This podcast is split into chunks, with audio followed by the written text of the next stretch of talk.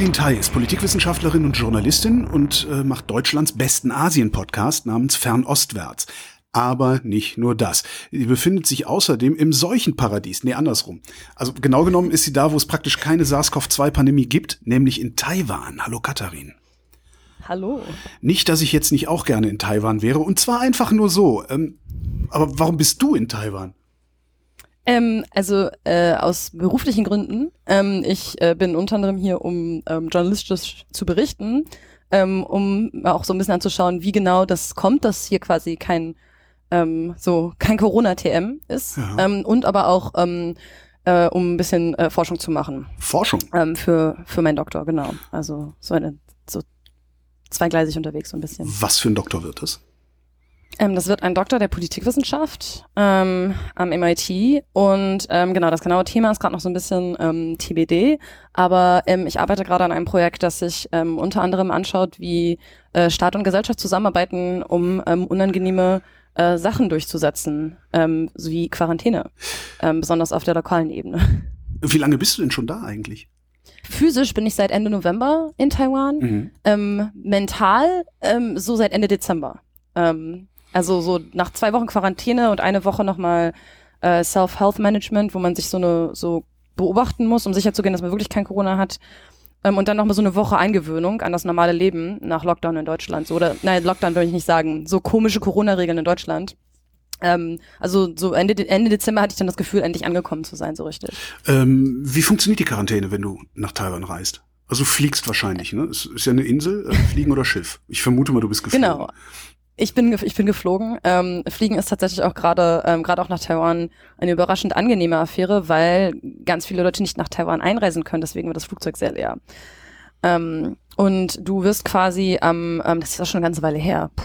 Ähm, du wirst am, ähm, am Flughafen musst du dich quasi, musst du diverse Sachen ausfüllen, so ein paar ähm, Unterlagen. Das heißt, bevor sich jemand deinen Pass anguckt, gehen sie erstmal sicher, dass du dich in so ein Quarantänesystem quasi einträgst. Also du musst dich quasi anmelden. Und es wird auch wirklich überprüft, dass du dich wirklich angemeldet hast. Ähm, und dann ähm, kannst du quasi, wenn du durch die Passkontrolle durch bist, wirst du, musst du ein spezial designiertes äh, Taxi nehmen. Also du kannst dich einfach irgendwie, du darfst nicht in den Nahverkehr, weil du bist ja Corona-Risiko. Mhm. Ähm, jede Person, die aus dem Ausland nach Taiwan kommt, ist potenziell infiziert. So wirst okay. du wirklich auch behandelt. Ähm, und die, also die Leute haben alle Schutzuniform an und so. Und dann ähm, hat mich dieses Taxi, und da wird, es wird auch alles festgehalten und registriert, wer mit wem dann fährt.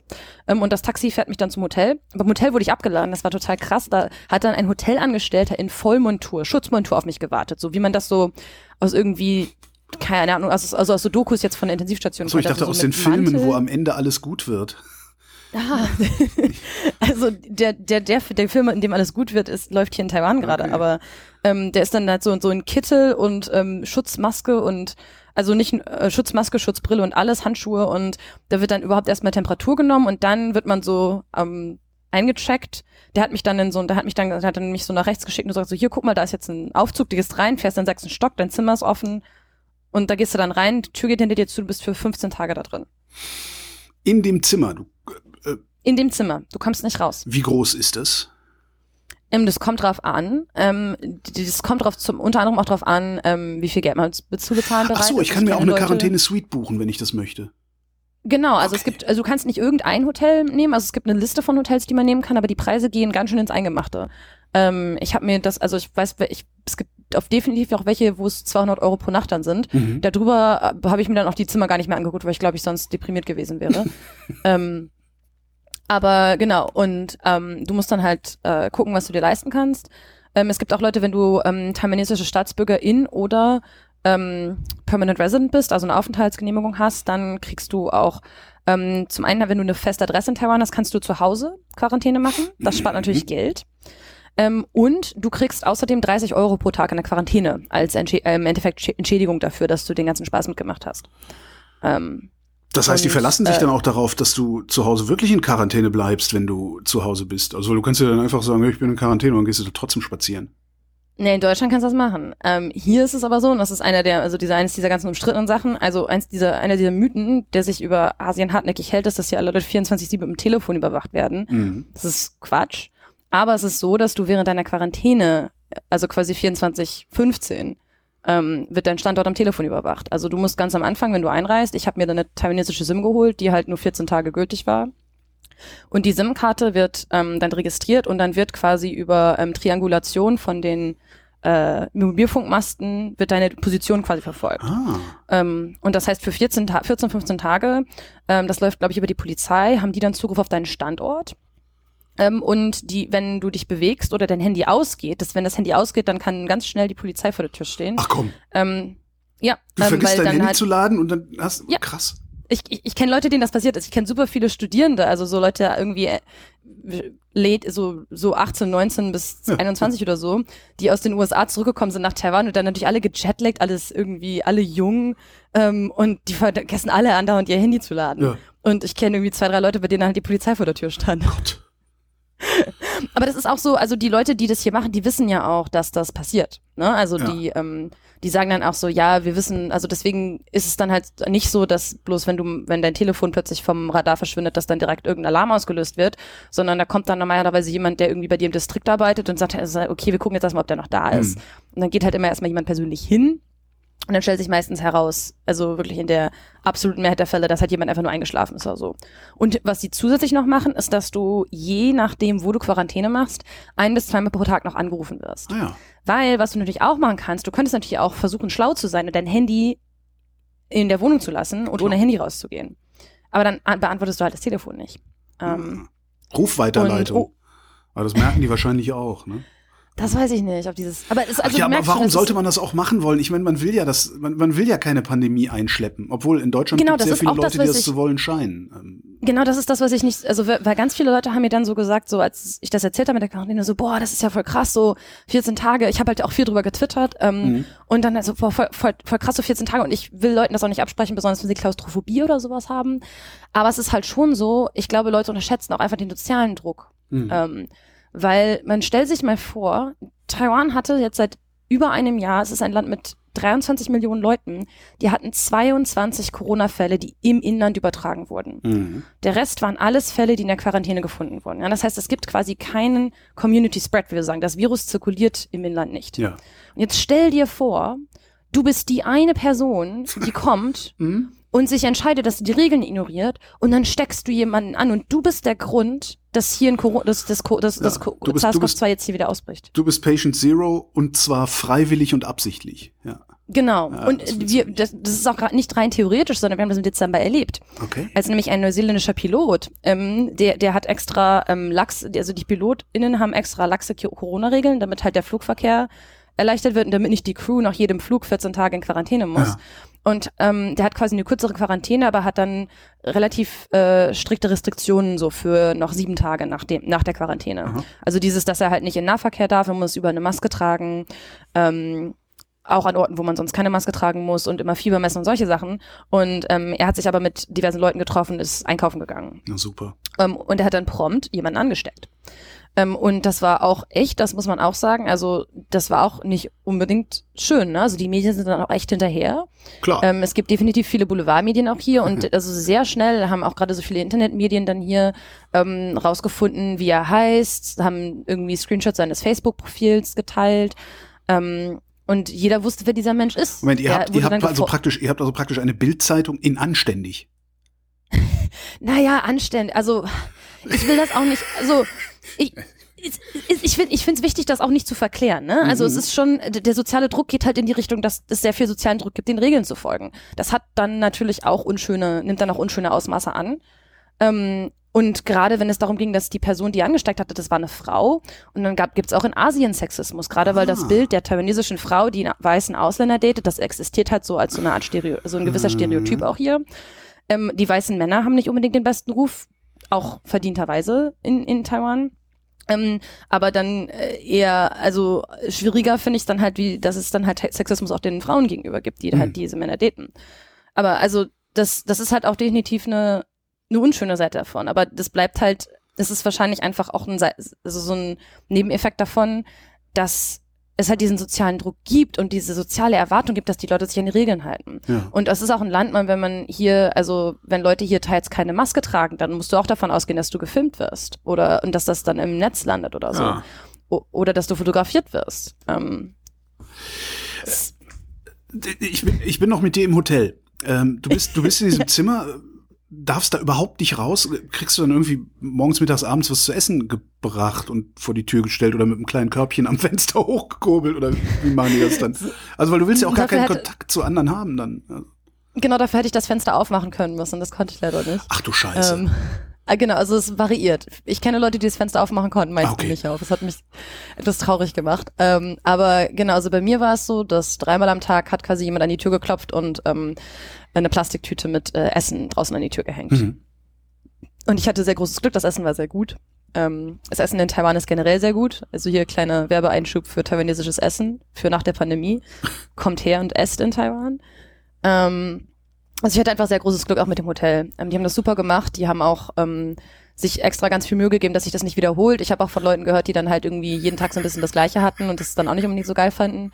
Bei mir haben sie jeden Tag zum Frühstück immer noch ein hart gekochtes Ei dazugelegt, für den Fall, dass ich das Frühstück nicht mag. Mhm. bei jeder, beim Mittagessen und bei jedem Abendessen war ähm, noch äh, Obst dabei. Also sie hatten offensichtlich so, haben so Großmengen Obst gekauft und dann immer so eine Banane oder ein Apfel oder eine große Nektarine dazugeschmissen. Mhm. Ähm, Genau, also das heißt, du hast immer so ein bisschen auch was, also einerseits konntest, wusstest du nicht, was kommt, das war auch so, das halt so ein bisschen was von Adventskalender.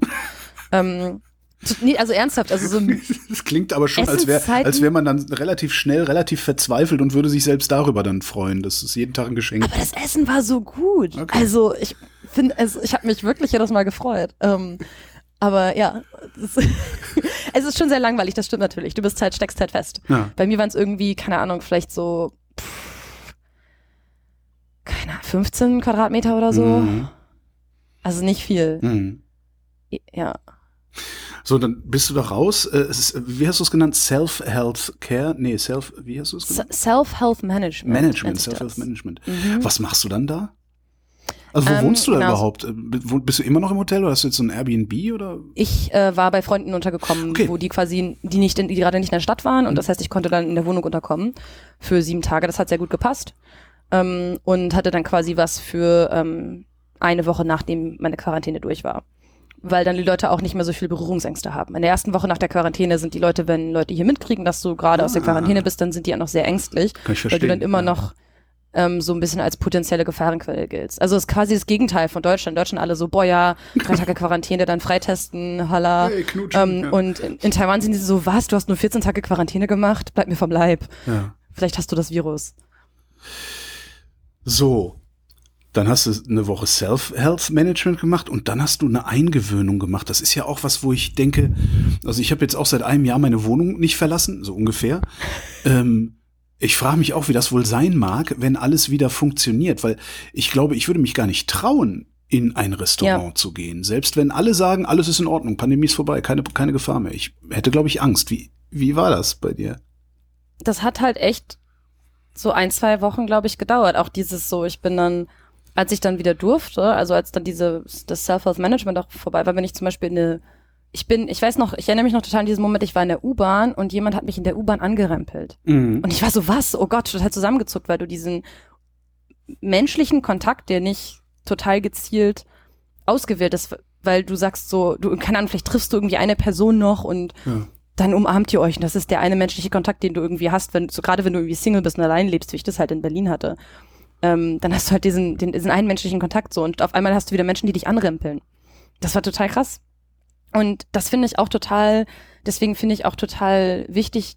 Ich habe immer das Gefühl, dass in Deutschland so ein bisschen über diese ganze, es wird so darüber geredet, als sei das Problem die Regierung, die uns sagt, dass wir Sachen nicht tun dürfen. Mhm. Ähm, das Problem ist die Regierung, die uns sagt, dass wir ähm, irgendwie nur so und so viele Leute treffen dürfen. Aber das Problem ist ja, dass das dass da draußen so ein Virus ist. Mhm. Ich war ja nie in Berlin, ich war ja nicht ängstlich oder habe mir Sorgen gemacht, weil ähm, äh, also weniger wegen dieser Regeln, sondern vielmehr, weil ich halt Angst habe, mich diesem blöden Ding anzustecken. Und also Langzeitfolgen sind ein Ding. Ich bin noch relativ jung und habe keinen Bock, noch mehrere Jahrzehnte mit dem Kram rumzulaufen. Mhm. Oder also irgendwie meine Familie, also meine Eltern und meine Großeltern anzustecken.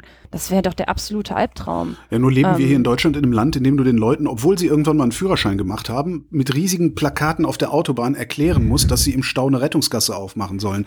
Das heißt, du kannst dich auf die Leute nicht verlassen. Du musst dich also auf die Regierung verlassen.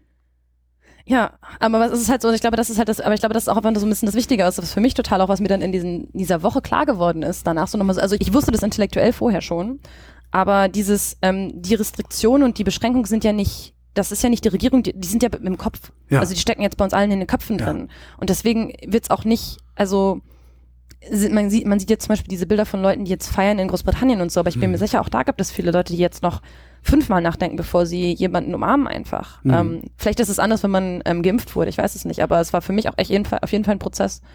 Ähm, Gibt es eigentlich dann Impfung auch in Taiwan? Nee, das, also, hm, jein.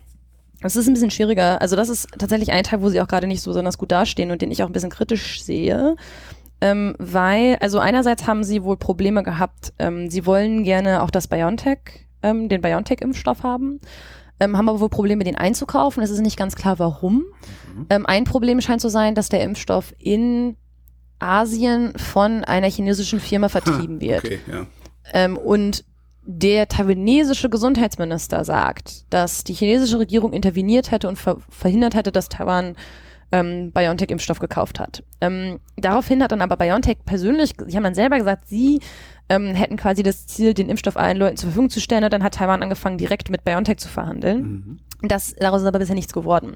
Das heißt, das ist so ein bisschen so nicht ganz klar, was da los ist. Taiwan hat über einen eigenen Einkauf und über COVAX, also diese ähm, Impfstoffinitiative, die quasi Ländern, die ein bisschen ärmer sind oder anderweitig ähm, Probleme haben wie einen ähm, schwierigen legalen Status wie Taiwan, die denen ja Impfstoffe geben und die verteilen ja vor allem AstraZeneca. Und das heißt, Taiwan hatte, ähm, das wird jetzt vor ein paar Tagen gerade berichtet, ähm, insgesamt so über 300.000 Dosen von AstraZeneca gekriegt. Ähm, jetzt, ähm, wir leben, also Taiwan ist ein Land, wir haben eben schon ein bisschen über die Bou- Boulevardpresse gesprochen. Das Land hat kein Corona. Von 300.000 Dosen, was meinst du, wie viele Leute sich mit AstraZeneca impfen lassen wollen? Gott. Wenn man noch bedenkt, was es für einen schlechten Ruf hat. Ja, ich äh, sag's mir. Ähm, 27.000. Oh Gott. Keine Ähm, 10%. das heißt also, ja, also zumindest, also natürlich wurde es auch erstmal nur einer bestimmten Gruppe angeboten. Also die haben auch hier so Prio-Gruppen und das ging los mit Angestellten im Gesundheitssystem und dann Mhm. Leuten, die un zum Beispiel für die Regierung arbeiten und dadurch Kontakt mit ähm, zum Beispiel Leuten in Quarantäne haben. Ähm, sicher auch Hotelangestellten, die in diesen Quarantänehotels arbeiten. Ähm, aber von diesen ganzen Leuten, das wird eine relativ, also von den ganzen Leuten haben halt nur 27, also knapp 27.000 gesagt, ja, nehmen wir. Das klingt, als wären die Taiwaner, sagt man eigentlich Taiwaner oder Taiwanesen? Ich sag TaiwaneseInnen persönlich, Okay. weil auf, auf Englisch ist es Taiwanese. und Taiwanese, ja. Es, Das haut hin, das haut hin. Sind, sind denn die TaiwaneseInnen grundsätzlich schlecht informiert, medial? ähm, also ich bin eigentlich eher ein, eine Person, die zu China forscht und ich arbeite zu Taiwan nur so ein bisschen. Mhm. Ähm, aber also ich kenne auf jeden Fall viele Leute, die sich mit dem Thema besser auskennen als ich und die die Medienlandschaft hier sehr kritisch sehen. Okay. Also es gibt einige gute Medien, aber es gibt definitiv auch viel reißerische Berichterstattung ähm, und natürlich gibt es viel Sachen im Netz. Und man muss auch dazu sagen, dafür habe ich auch neulich nochmal drüber nachgedacht, weil also diese ganzen Informationen zu AstraZeneca, die Kommunikation war schon echt in Deutschland nicht gut Mhm. oder in Europa. Und das sickerte dann schon so mit vielen Halbwahrheiten auch teils in die englischsprachigen Medien rein. Also viele amerikanische Medien, selbst teils Qualitätsmedien, haben da meiner Meinung nach viele Sachen noch so übersehen ähm, und einige Details nicht so richtig hinbekommen. Und dann wird es dann teils über die englischen Medien, vielleicht auch teils direkt aus dem Deutschen, aber ich glaube, oft geht es über die englischsprachigen Medien dann hier nochmal reingefiltert so. Und wenn du dann so ein bisschen reißerische Medien hast, Mhm. die gerne so krasse Überschriften haben, dann kommt das halt nicht gut weg. Und es ist natürlich auch einfacher zu sagen, so, äh, was ich ganz viel mitkriege, ist, dass die Leute einerseits sagen, so AstraZeneca ist ein schlechter Impfstoff. Und das ist quasi so der, auch so ein bisschen diese, auch weil COVAX das, glaube ich, auch verteilt, dieser, so ein bisschen, dass sie sagen, das ist der arme Leute-Impfstoff. Ähm, und dass viele aber auch sagen, dass sie halt von den Nebeneffekten hören und dass sie, also, ähm, dass sie dann sagen, ähm, ja, nee, ich guck mal, lass mal, lass mal, lass mal die anderen. Weil du Mhm. hast ja die, nicht die gleiche Dringlichkeit. Mhm, ja, klar. Wenn, Hab, wenn du habt, ihr, 80-jährige, ja. habt ihr denn eigentlich auch, äh, wo wir es bei Medien hatten, habt ihr denn eigentlich auch Medien, die, wie in, in Deutschland zum Beispiel, ja, im Grunde der Axel Springer Verlag, die die Pandemiebekämpfung äh, mehr oder minder äh, explizit oder implizit, aber doch gezielt hintertreiben wollen? Oder es Nicht, was ich so mitkriege. Okay. Also es gibt auf jeden Fall so ein bisschen so eine, so eine, so eine Verschwörungstheorie, so ein bisschen, die so ein bisschen umgeht, dass so manche Leute sagen so, boah, nee, weißt du, das mit der Pandemie, so, also das, das ist so die, dieses so, das ist so ein bisschen so ein Klischee, dass Leute, also JournalistInnen aus Asien berichten und sagen, ich habe mit dem Taxifahrer geredet. ja. Ähm, aber so ein bisschen der Level in Interaktion, dass du dich halt so ein bisschen mit so Leuten so einfach beiläufig unterhältst und dann jemand so sagt, so, ah ja, nee, weißt du, das mit der Pandemie, bin nicht sicher, ob da so wirklich was dran Mhm. ist. Aber der Witz ist, die Leute tragen halt trotzdem Maske. Ich habe in der ähm, in der U-Bahn hier, ich habe jetzt neulich, glaube ich, zum ersten Mal jemanden über sechs gesehen, der keine Maske getragen hat. Das war aber dann Moment, der wiederum sehr alt keine, war. ihr habt keine Pandemie im Land, aber ihr tragt alle Maske? Ähm, in, also ähm, ähm, in der U-Bahn ja. Okay. Ähm, in ähm, generell so Geschäften, also so Shopping Malls auch. Mhm. Ähm, also eigentlich ist in allen Innenräumen Maskenpflicht, aber ich glaube, das ist auch was, was man verstehen muss so ein bisschen. Die Leute in diesem Land sind ja auch nicht dumm. Also viele Leute in Taiwan haben schon Anfang, angefangen, Maske zu tragen, bevor sie mussten. Mhm. Ich war selber im Januar 2020 hier, als das gerade so losging in China. Und als ich rausgeflogen bin aus Taiwan, so Ende Januar, trugen am Flughafen in Taoyuan schon alle Leute Maske. Da war niemand mehr ohne Maske unterwegs, weil die Leute verstanden haben, das ist ein Virus, das ist zwar in China, aber wenn es irgendwo riskant ist, dann ist es am Flughafen riskant. Also trage ich am Flughafen Maske. Ja. Ähm, also das war quasi bevor die Regeln kamen.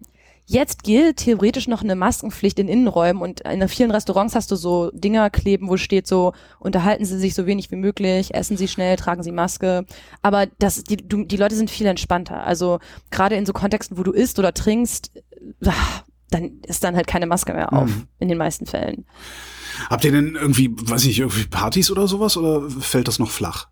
Nee, total. Also es war ein riesen Musikfestival in Gaussiung vor zwei, drei Wochen, irgendwie 90.000 Leute oder so. Alle mit Maske Ähm, oder ohne? Ohne. Okay. Ähm, die Clubs sind hier alle offen. Ja. Ähm, ist ein bisschen witzig, weil ich neulich in einem Club war, wo man dann so, du musst halt so Contact Tracing, also du musstest dann so deine Kontakt, Kontaktinfos abgeben am Eingang ähm, und du bist nicht ohne Maske reingekommen, aber so im Club haben dann vielleicht noch zwei, drei Leute Maske aufgehabt. Aber ist ja auch, das Risiko ist man ja dann vielleicht auch gerne bereit einzugehen, wenn sowieso keine Pandemie im Land ist. Also ist, Genau, also das ist so Ja. ein bisschen die Frage eher so ein bisschen so welches Risiko, Ja, ne? ja. Weil das ist halt schon, das, da, von daher finde ich schon, finde ich es halt schwierig. Es gibt immer so ein bisschen dieses Motiv in Deutschland, dass die Leute sagen so, ach ja, die Asiaten TM, die machen halt, was die Regierung ihnen sagt, aber nicht, also ni- nicht nur so, ne? Die Leute haben halt hier angefangen, Maske zu tragen, bevor sie mussten, Ja. aus eigener Vorsicht und sagen jetzt auch von sich aus so, ja, boah, wenn ich jetzt in den 7-Eleven, in den Convenience Store in der Ecke reingehe, muss ich eigentlich die Maske aufsetzen, aber wenn ich es nicht mache, ist auch niemandem geschadet, weil das Virus zirkuliert halt nicht. Und man hat aber auch gemerkt, dass ähm, es gab vor, ähm, das ist vielleicht auch ganz interessant, es gab im von Anfang Januar bis Anfang Februar einen Cluster, also das waren 21 der 22 Fälle, die das Land seit April 2020 hatte. Und als dieser Cluster war in Taoyuan, also in der Nähe von Taipei, da sind die Leute noch wieder deutlich vorsichtiger geworden. Also du hast wirklich gemerkt, dass wieder mehr Leute Maske getragen haben und dass die Leute vorsichtiger damit waren. Also die Leute merken selber, dass das Risiko, also so, ah, okay, jetzt ist wieder Risiko, jetzt passe ich wieder mehr auf. Und mittlerweile hat sich das alles wieder ziemlich entspannt. Also abgesehen von den üblichen westlichen Ausreden, ne? Taiwan ist ja eine Insel, das ist ja auch bestimmt gar nicht so demokratisch wie wir, das ist nicht so pluralistisch wie wir. Der Asiate hat ja eine ganz andere Mentalität. Äh, Habe ich was vergessen? Das, das ist wär auch wärmer. In Taiwan ist es ja wärmer als bei uns. Äh, abgesehen von all diesem Quatsch, wie bekommen die das dermaßen gut hin? Warum schaffen die das, was wir nicht schaffen? Einfach Also, nur, weil glaub- die Leute kapiert haben, was los ist?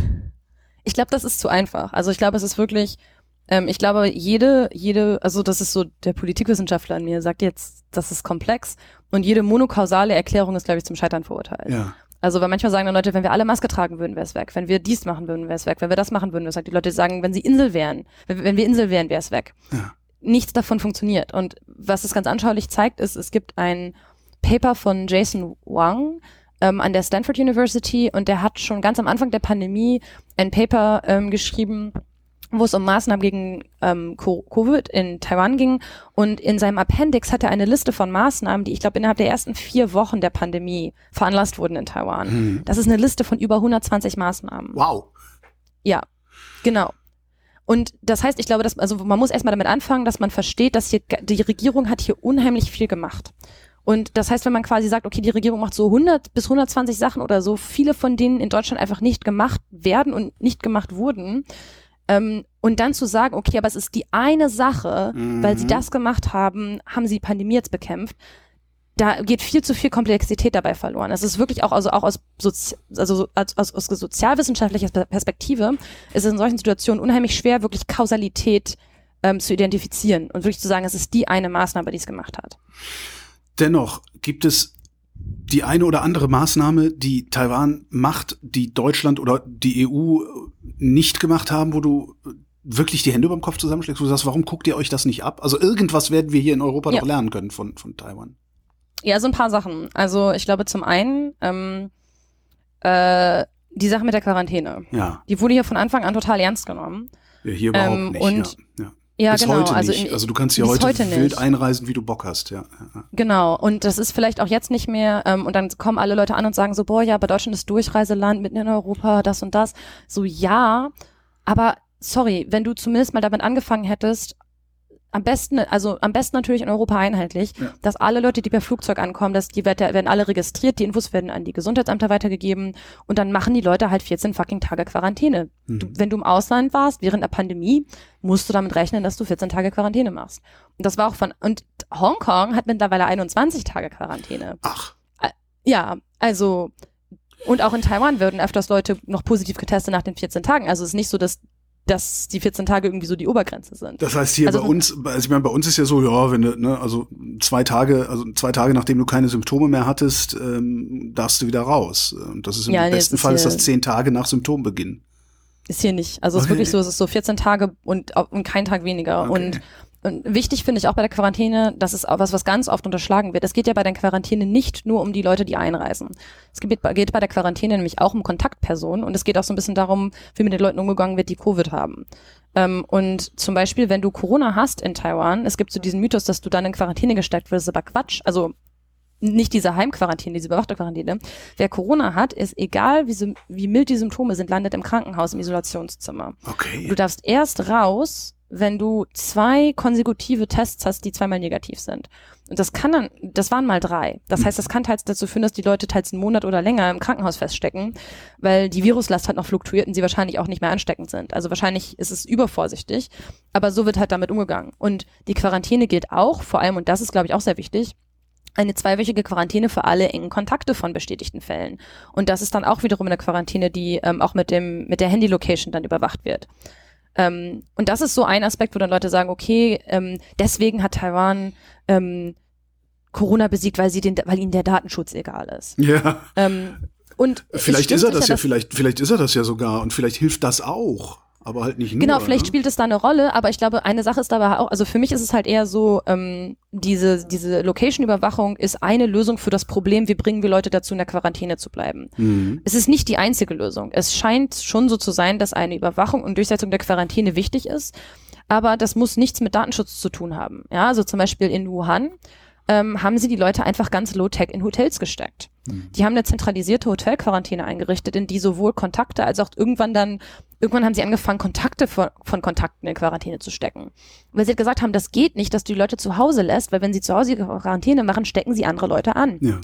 Das ist in Taiwan auch passiert, in einem Cluster jetzt im, im Februar. Da gab es einen Haushalt, wo diverse Leute in Quarantäne mussten, da haben sie sich alle fröhlich, an, fröhlich aneinander angesteckt und letztendlich ist eine Person gestorben. Ähm, weil sich dann quasi der gesamte Haushalt in dieser Quarantäne gegenseitig infiziert hat. Mhm. Ähm, und aber das heißt, das Problem ist, wie bringst du die Leute dazu, in Quarantäne zu bleiben? Du kannst es mit dieser taiwanesischen Lösung machen und ähm, zum Beispiel, also ich habe vor ein paar Wochen Audrey Tang für die Zeit interviewt und wir haben darüber auch mit ihr gesprochen und sie sagt, na klar ist diese Location-Überwachung, ähm, also dieses, dieses Handy-Tracking ist das ein Eingriff in meine Freiheit. Aber sie sagt, sie meinte dann so, für mich wäre es ein viel größerer Eingriff, wenn ich dann in so ein Quarantänezentrum muss und da in irgendwie vielleicht eine Militärbaracke für 14 Tage feststecke. Da bleibe ich doch lieber zu Hause und sage der Regierung, sie kann mein Handy überwachen, aber du kannst es dir aussuchen. Also es gibt ja auch diese Zentren, ähm, also so diese so Quarantäneanlagen, in die du dann auch reingehen kannst. Aber tatsächlich ist es, also für mich fühlt es sich auch weniger invasiv an, wenn ich so dann irgendwie zumindest kann ich mir das Hotel aussuchen, Mhm. kann sagen, wo ich sein will. Leute, meine FreundInnen kommen vorbei und geben Snacks an, an der Rezeption ab. Ähm, genau. Und das heißt, es gibt verschiedene Antworten auf diese Frage. Und ich glaube, für mich ist das das Krasse eigentlich, und da habe ich schon vor einem Jahr drüber geschrieben für die Republik, ähm, für mich ist die, das Krasse, dass wir niemals uns als Gesellschaft die Frage gestellt haben, wie bringen wir Leute dazu, in der Quarantäne zu bleiben? Mhm. Und wenn es nur ist, mal anzufangen damit, dass man den Leuten erklärt, wie wichtig die Quarantäne ist und mal so ein bisschen öffentliche Kommunikation macht, um vielleicht auch so ein bisschen sozialen Druck zu generieren. Das ist ja auch nicht unbedingt schlecht, je nachdem, wie der sich ausdrückt. Aber wir haben halt einfach gar nichts gemacht und das ist für mich das Desaster. Also das Desaster ist für mich nicht, dass wir keine Handyüberwachung machen, ähm, sondern das Desaster ist für mich, dass wir uns niemals auch nur hingesetzt haben als Gesellschaft und gesagt haben, das ist ein Problem, das wir lösen müssen. Aber das kriegen wir als Wie lösen Gesellschaft wir dieses doch, Problem? Das kriegen wir doch gar nicht hin. Also ich, ich ein wunderbares Beispiel. Ja, nee. neulich, neulich ein Kollege von mir sagte, nee, ich mache ja keine Schnelltests. Nachher kommt dabei raus, dass ich infiziert bin und dann muss ich in Quarantäne. Das kann ich mir gerade nicht Ja, genau. leisten. Das heißt, genau. wir, wir, haben, wir haben halt nicht nur im Bereich des Individuums, das vielleicht eine vernünftige Entscheidung trifft und auch bei dieser Entscheidung bleibt ein Problem, sondern auch ein strukturelles Problem, nämlich Angst vor dem Arbeitgeber. Wie, ja. ist, wie ist denn das in Taiwan? Mach, machen da alle mit oder hast du dann da auch so wie in Deutschland? Nein, wir, wir, ne, Kinder, Kinder, Kinder zwingen wir dazu, sich selbst zu testen, aber äh, den Betrieben können wir das unmöglich antun. Das also ich habe das halt am Anfang der Pandemie, ich war halt nicht hier, als am Anfang der Pandemie hier auch so unsicher war und viele, ja. ähm, also als noch, noch ein paar Fälle gab, ne? Aber ähm, ich glaube, man muss auch verstehen, es ist nicht so, dass die Leute in Taiwan alles irgendwie mit sich machen lassen. Mhm. Es ist tatsächlich so, dass weil die, weil die ganze Sache halt sehr schnell unter Kontrolle gebracht wurde, ähm, dass es deswegen so ist, dass es auch wenig krasse Regeln gibt, die man befolgen muss. Das ist, glaube ich, ein riesiger Aspekt. Also weil im Endeffekt das Virus ein ausländisches Problem ist aus taiwanesischer Sicht mittlerweile du musst dich teils gar nicht mit diesem Problem auseinandersetzen, dass die Leute dazu bringen musst, irgendwas zu tun. Mhm. Weil du die Sache unter Kontrolle hast und das größte, die größte Herausforderung für die taiwanesische Seuchenbekämpfungsbehörde ist mittlerweile, dass sie das Virus irgendwie, dass sie irgendwie verhindern müssen, dass das Virus wieder in die Community quasi reinkommt von draußen. Und das und wird umso halt schwieriger, je länger es weg ist, ne? Ähm, ja, also das ist, ähm, man, man sieht so ein bisschen, man hat jetzt halt den Taoyuan dann gesehen, da hat dann halt auf einmal, das, also es ging wirklich monatelang gut, ähm, und dann auf einmal hast du halt einfach einen Ausbruch, weil die ganzen, die Leute, die ähm, krank nach Taiwan einreisen und dann in der Quarantäne krank werden und getestet, positiv getestet werden, landen halt hier im Krankenhaus. Mhm. Und das hat halt einer von diesen Menschen einen Doktor angesteckt im Krankenhaus. Und ehe man, also das ging rasend schnell das konnte man, also die, das gesamte Land hat zugeguckt, quasi, also diese ganzen Sachen verfolgt. Ähm, und es ging rasend schnell, dass der quasi sofort mehrere Leute angesteckt hatte mhm. und dann sehr schnell hat noch die Leute, die er angesteckt hatte, andere Leute angesteckt und die haben dann wiederum ihre Familien angesteckt. Und das ging wirklich innerhalb von Tagen. Und du bist ja immer hinterher mit den Tests. Also ich glaube, es hat irgendwie bis zum, ich glaube, sieben Tage oder so, nachdem der, der erste Fall gefunden wurde, war klar, er hatte eine, hat mindestens zwei andere Personen im Krankenhaus angesteckt.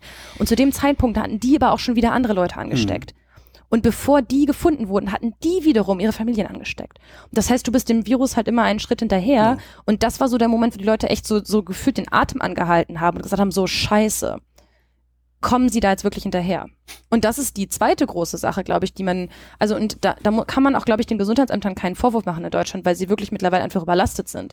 Aber wir haben ja vor, ich weiß nicht, ob man sich noch erinnert in Deutschland, vor einem Jahr haben wir mal über ähm, Test, Trace, Isolate geredet, ja. ne? über Kontaktnachverfolgung.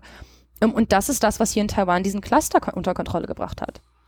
Also ja, das ist hat, ja auch also, das, was, wovon sie glauben, dass sie es hier unter Kontrolle bringen könnten, wenn wir denn so schön niedrige Zahlen hätten, wie beispielsweise Taiwan hätte. Aber, aber selbst ja daran nie, also, zweifle ich, weil das. Ja, also ich weiß halt nicht, äh, von allem, was ich mitbekommen habe, auch letzten Sommer, als die Zahlen so niedrig waren, gab es es nicht. Ja. Aber hier war es dann halt so, also du hast das dann also positive Fälle ins Krankenhaus ähm, enge Kontakte, 14 Tage Quarantäne, die auch wirklich überwacht wird. Und dann haben, dann haben sie halt, als sie dann ein paar Mal quasi rausgefunden haben, dass sich Kontakte von Kontakten angesteckt hatten, haben sie gesagt, okay, auch alle Kontakte von Kontakten mhm. müssen auch in Quarantäne. Und alle Leute, die dieses Krankenhaus zu irgendeinem Zeitpunkt besucht haben, also in so einem festgelegten Zeitraum, müssen auch in Quarantäne. Ich glaube, wenn ich mich recht erinnere, ich saß irgendwo in einem Restaurant, dann lief irgendwie so am Fernseher so 5000 Leute jetzt in Quarantäne in Taoyuan. Wegen 22, wegen 21 Fällen. Ja. Ja, das aber so muss man es wahrscheinlich machen, damit es funktioniert. Ja, sonst hätte es ja nicht funktioniert. Genau, also es hat funktioniert und das hat auch und das hat auch nicht, das ist ja nicht das erste Mal, dass es funktioniert hat. Ne? Es ja. hat ja schon, sie haben ja schon im, sie haben ja schon im ähm, Februar, März und April 2020 die Ausbrüche, die sie hatten, lokal hier unterdrückt. Ist, ich vermute mal, dass Taiwan zentralistisch regiert ist, oder ist das auch so ein föderalistischer Staat wie, wie die Bundesrepublik? Ähm, sie haben auch lokal Sachen, also es ist kein Föderalismus ähm, und sie haben aber vor allem für Krisensituationen, ähm, Taiwan hat 2003, hatten sie ja eine, eine SARS-Krise hier, es war richtig ah, übel, Taiwan hatte... Da haben die es gelernt, oder? Die, da war es da war's eine riesige Katastrophe, es war wie in ah. Deutschland, alle haben einander widersprochen, es gab ein riesen Kommunikationschaos. Die Leute haben sich nicht an die Quarantäne gehalten, weil sie nicht eingesehen haben, dass sie zu Hause bleiben sollen, wenn sie doch gesund sind. Ähm, die Regierung hat am Anfang hat es irgendwie geklappt und dann hat die Regierung sich auf die Schultern geklopft und nichts gemacht, bis es dann richtig schlimm war. So, also und danach hat die taiwanesische Regierung ähm, quasi ein, äh, eine neue Institution geschaffen, das sogenannte ähm, Central Epidemic Command Center und das quasi wirklich rigide die Pandemiebekämpfung zentralisiert. Also sie sagen, wir brauchen Top-Down, wir brauchen zentralisierte Entscheidungen, aber das ist halt wirklich nur für Pandemiezeiten. Also das ja. wird ausgerufen, dass Pandemie ist oder Epidemie. Das Ding wird aktiviert. Und dann hat es regionale Zentren, die wiederum den lokalen Leuten sagen können, was sie tun müssen, aber auch mit denen zusammenarbeiten. Ähm, und was auch sehr wichtig ist, was glaube ich auch gerne übersehen wird, so, dass quasi dann auch ähm, alle Ministerien ähm, quasi eine Pflicht haben, an der Pandemiebekämpfung mitzuarbeiten. Also es gibt wohl irgendwie so ein Meeting, wo dann sich quasi alle Leute zusammensetzen. Da sitzen dann die ganzen solchen Bekämpfungsleute und da sitzt dann der Wirtschaftsminister und irgendwie, keine Ahnung, ähm, Transportministerium oder so. Ähm, und die sitzen dann alle um einen Tisch, um, um eben diese Sache zusammen anzugehen. Aber wenn ich die Re Rechtslage richtig verstehe, haben quasi alle Ministerien eine Pflicht, mit der solchen Bekämpfung zu kooperieren. Die können ja nicht sagen, wir haben jetzt keinen Bock. Ja. Das ist dann quasi, das ist jetzt, das ist dann, ist es Notstand, das ist Epidemie und die, ähm, je nachdem, welche Schwere an Epidemie quasi ausgerufen wird, ähm, wird das ähm, solchen Bekämp also hat das Central Epidemic Command Center quasi unterschiedliche Autoritätsstufen. Aber ich glaube, aktuell untersteht es offiziell nur der Präsidentin und dem Vizepräsidenten. Das sind die einzigen, die noch über diesem, über diese Institution gerade stehen. Und das, genau, also es funktioniert hier Mhm. Es ist auch nicht unkritisch. Ne? Also man muss auch darüber reden, wenn man so eine zentralisierte Institution hat, da muss man auch darüber reden, ob es zum Beispiel ausreichend Kontrollen gibt und so. Aber die zentralisierte Pandemiebekämpfung hier funktioniert. Sie ist zeitlich begrenzt. Ich glaube, sie läuft diesen Juni offiziell aus und da müsste dann, das, müsste dann das Parlament quasi ratifizieren, dass es verlängert wird. Aber dass es quasi für 18 Monate direkt aktiviert werden konnte, ist halt schon ein ziemlich langer Zeitraum. Aber das hat hier bisher relativ gut funktioniert. Naja, was heißt, es ist ein ziemlich langer Zeitraum? Stellt sich ja gerade raus, dass dieser Zeitraum gar nicht so lang ist, weil 18 Monate werden wir mit dem Problem mit Sicherheit konfrontiert, konf konfrontiert sein, Verzeihung. Ähm, wenn SARS-1 der Lehrmeister Taiwans war. Denkst du, ja. SARS-2 kann der Lehrmeister der Bundesrepublik Deutschland sein oder sind die 80.000 Tote, die wir hier haben, noch nicht Katastrophe genug? Weil ich habe das ich Gefühl, dass die Katastrophe ja. dieser 80.000 unnötig Gestorbenen, dass die überhaupt nicht bei den Menschen ankommt. Ich möchte glauben, dass es diesen Lehrprozess anstößt. Also ich habe tatsächlich auch, also ich habe mir genau diese Frage gestellt und deswegen habe ich einen ziemlich langen Artikel darüber geschrieben, warum und was, was Taiwan eigentlich gelernt hat aus SARS, weil das wird immer wieder auch so rumgeworfen als Erklärung so, ah ja, die hatten ja SARS, deswegen kann man das nicht vergleichen, die wissen das dann ja. Aber es ist ja nicht so, dass jedes Land, das SARS hatte, auf einmal plötzlich total gut abgeschnitten hat. Mhm. China, ja, die Volksrepublik China, dort ist SARS 1 ausgebrochen. Das kam auch aus China, aus Südchina. Und die hatten extra Mechanismen aufgesetzt, die verhindern sollten, dass sowas noch passiert. Die wurden alle überritten. Also das ist alles übergangen worden.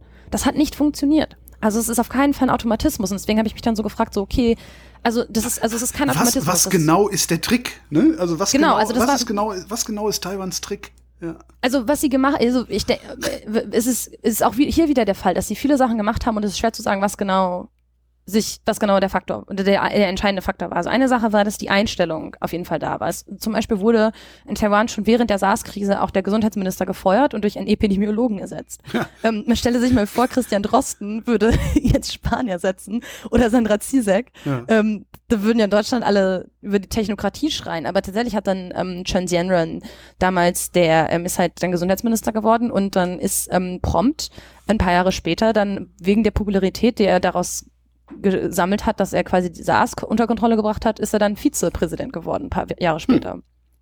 Aber das heißt, es gab schon von Anfang an, also relativ schnell, auch so eine Erwartungshaltung der Bevölkerung und eine klare, ähm, auch über Parteigrenzen hinweg, so ein Konsens, dass, dass die Regierung gescheitert war. Und also das quasi erstmal dieses Fehler eingestehen und Fehler einsehen. Aber wir sind halt in Deutschland jetzt, glaube ich, gerade sehr, also ich bin auch persönlich desillusioniert von der Politik. Mhm. Aber eine Sache, die auch in Taiwan sehr wichtig war, ähm, ist, dass diese Zivilgesellschaft hat auch einen riesigen großen Teil mit dazu beigetragen hat. Dass es halt nicht nur die Regierung selber war, die gesagt hatte, wir wissen, dass wir Fehler gemacht haben, sondern dass auch auf, auf öffentliche Meinung ganz klar kommuniziert hat, ihr habt Scheiße gebaut und wir müssen das jetzt irgendwie verhindern. Das heißt so über einen längeren Zeitraum hinweg, also es gab quasi eine Erwartungshaltung, die auch zum Beispiel in den Medien sehr, sehr klar kommuniziert wurde. Da gibt's ein, ähm, so ein Paper von zwei Soziologinnen zu. Hm. Und dazu kommt dann halt auch, dass dieses System dann halt immer wieder verändert wurde, aber ähm, dass es halt auch ein Prozess war. Also es ist nicht so, dass sie gesagt haben, wir machen jetzt das die eine Sache, sondern das wirklich über Jahre hinweg, also auch zum Beispiel das Central Epidemic Command Center, das wurde mehrfach schon aktiviert vor SARS, also SARS-CoV-2 und zwar unter anderem, glaube ich, für Vogelgrippe, Schweinegrippe, ja. ähm, irgendwie eine Influenza, ähm, oder Schweinegrippe war eine Influenza, ich weiß, aber genau, also die, das wurde mehrfach, ähm, mehrfach ähm, aktiviert und dann wurden auch Sachen nochmal verbessert. So, also das ist, glaube ich, ein ganz wichtiger. Also, also man braucht einfach diese Einstellung und das ist deswegen ist es kein Automatismus.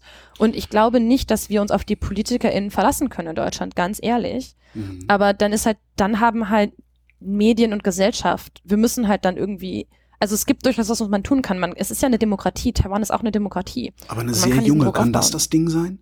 Weil du sagtest eben die, die Zivilgesellschaft und ich dachte, die Zivilgesellschaft ist eigentlich sehr jung.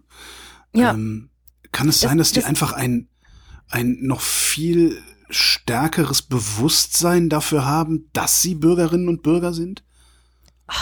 Das weiß ich. Ich kann, also das Interessante war tatsächlich, dass nach der SARS-Krise, weil gerade diagnostizieren ja alle Taiwan, dass sie wegen ihrer Mentalität natürlich die Pandemie besiegen würden. Ja, ne? natürlich. Der, der ist ja auch ganz eindeutig. Der Mentalitätsunterschied ist, Taiwan ist vernünftig und pragmatisch und Deutschland ist ideologisch verbrämt. Also weißt klar du, ist da Mentalität.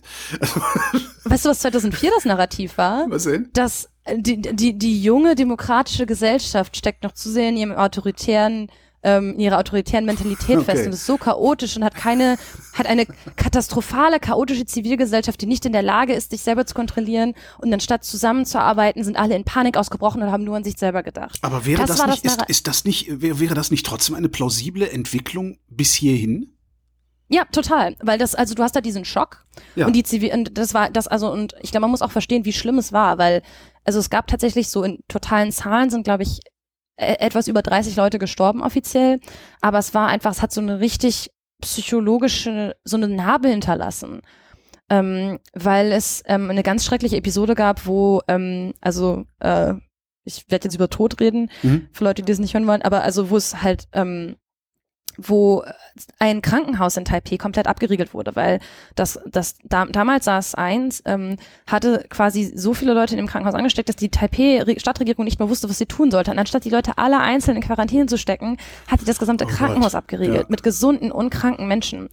Die Leute hatten nicht ausreichend Schutzausrüstung und haben sie sich alle gegenseitig angesteckt. Mhm. Und dann sind mhm. halt das heißt, du hast quasi so einen richtigen Seuchenpool gehabt, ja. den die Regierung geschaffen hat durch ihre Entscheidung. Das heißt, die gesamte Bevölkerung konnte quasi zugucken, weil auch damals hattest du schon sensationalistische Medien. Die haben dann quasi ähm, PflegerInnen und Ärztinnen fotografiert, die teils aus den Fenstern rausgesprungen sind, um dieser Quarantäne zu entgehen. Es, mindestens eine Person hat sich selber umgebracht ähm, in diesem Krankenhaus, weil sie, ähm, glaube ich, selber SARS hatte und es dann an jemanden weitergegeben hat. Also das war eine, also das war eine ganz schreckliche, das heißt, es geht auch nicht nur darum, was was passiert, sondern es geht auch darum, wie wir uns erinnern. Deswegen ist es, glaube ich, auch so wichtig, darüber zu sprechen, was falsch gelaufen ist und dass es ein Fehler war und aber auch, dass es einfach eine unheimliche Tragödie ist, was gerade in Deutschland passiert. Ja. Und dass wir uns daran als, also als, als Tragödie erinnern, aber auch als Tragödie, bei der wir nicht aus den Augen verlieren, dass es ganz klar Menschen gibt, die Verantwortung tragen und die andere Entscheidungen hätten fällen können.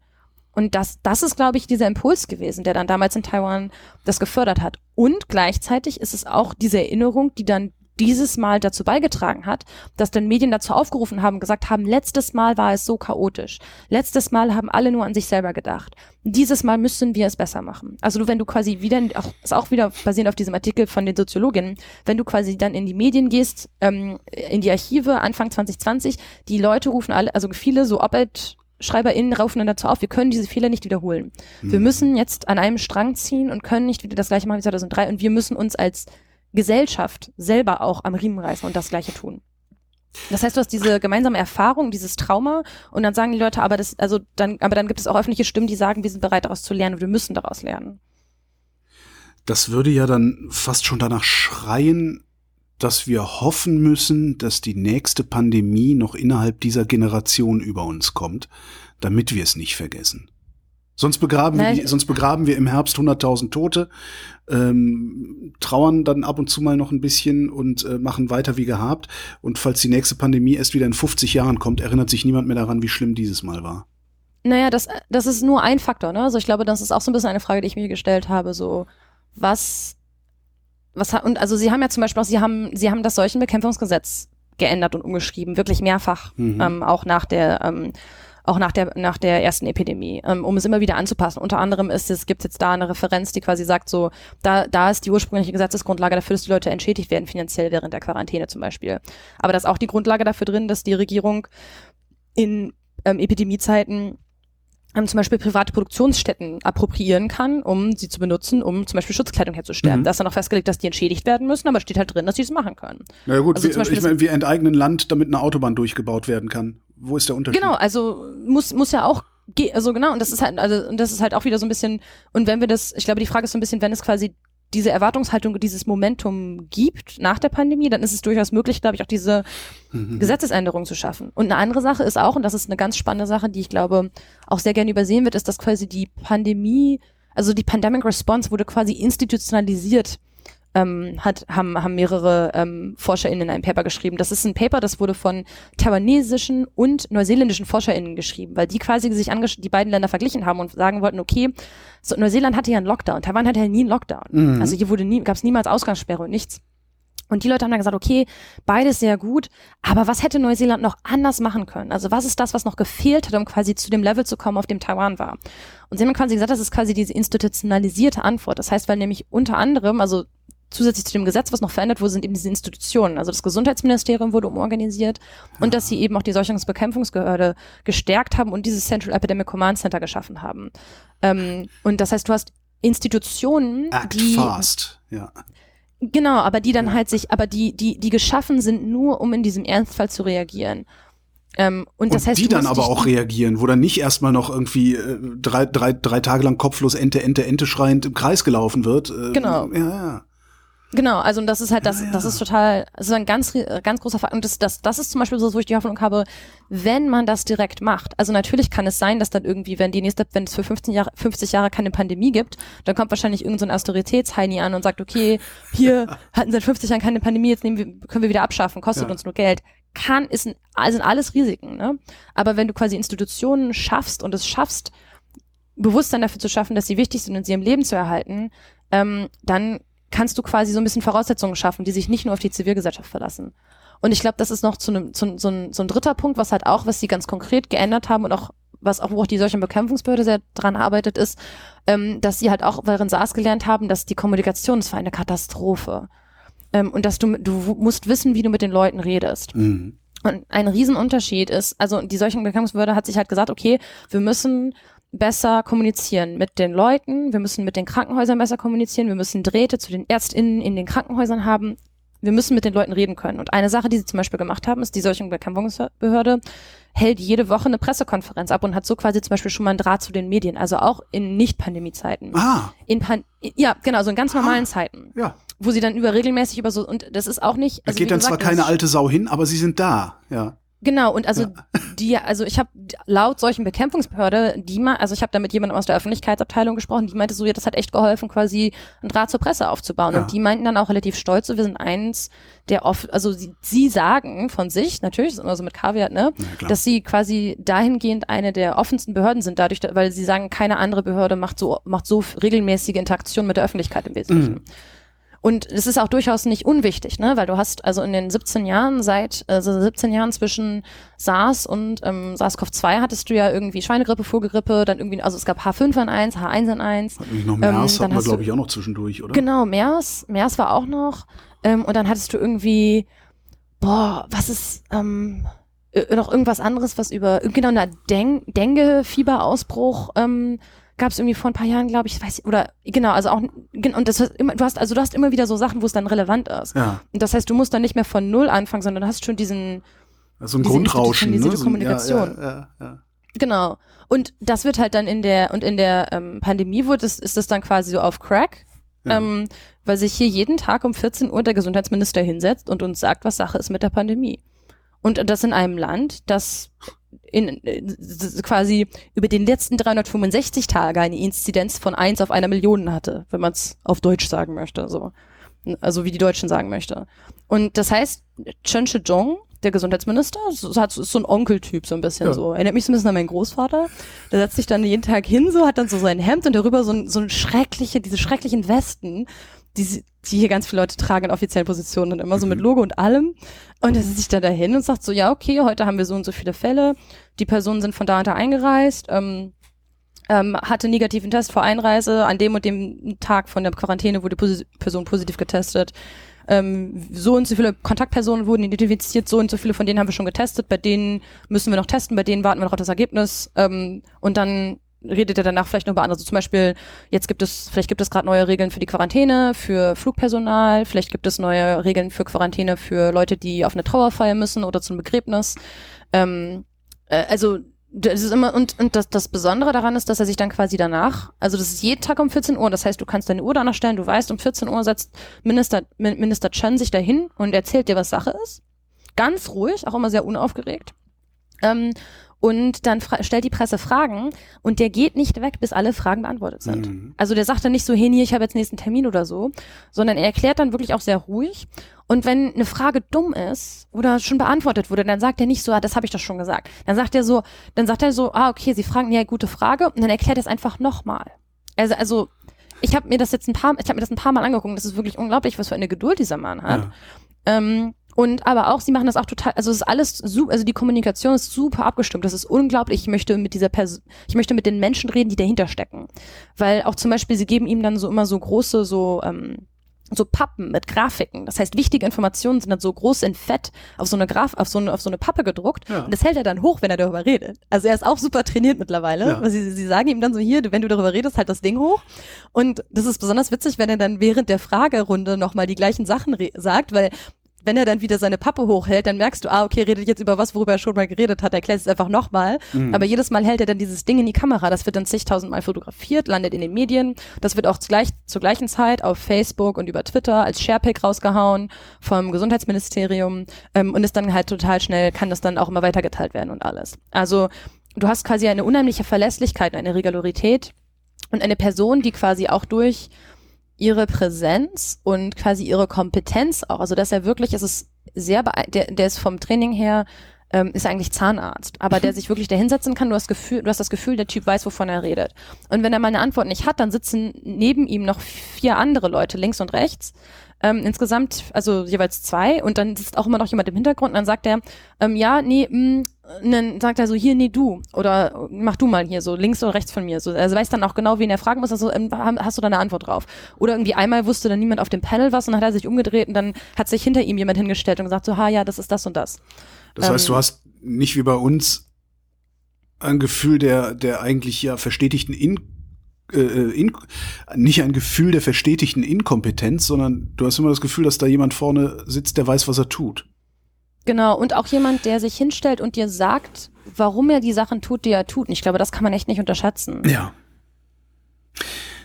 Jetzt würde ich gerne in Thailand sein. Äh, in, Entschuldige. Jetzt würde ich, uh, jetzt würde ich gerne in Taiwan sein. Wie lebt es sich eigentlich in Taiwan? Von all dem mal abgesehen. Vor allen Dingen als Weißer. Ah, ähm, ist das ein schwierig. lebenswerter Ort? Also ich bin ja ähm, Deutsch-Chinesin. Ähm, das heißt, es ist für mich eine komplizierte Situation, weil ich einen chinesischen Namen habe. Das heißt, Leute in Deutschland schauen sich meinen Namen und sagen so, ah, Ausländer.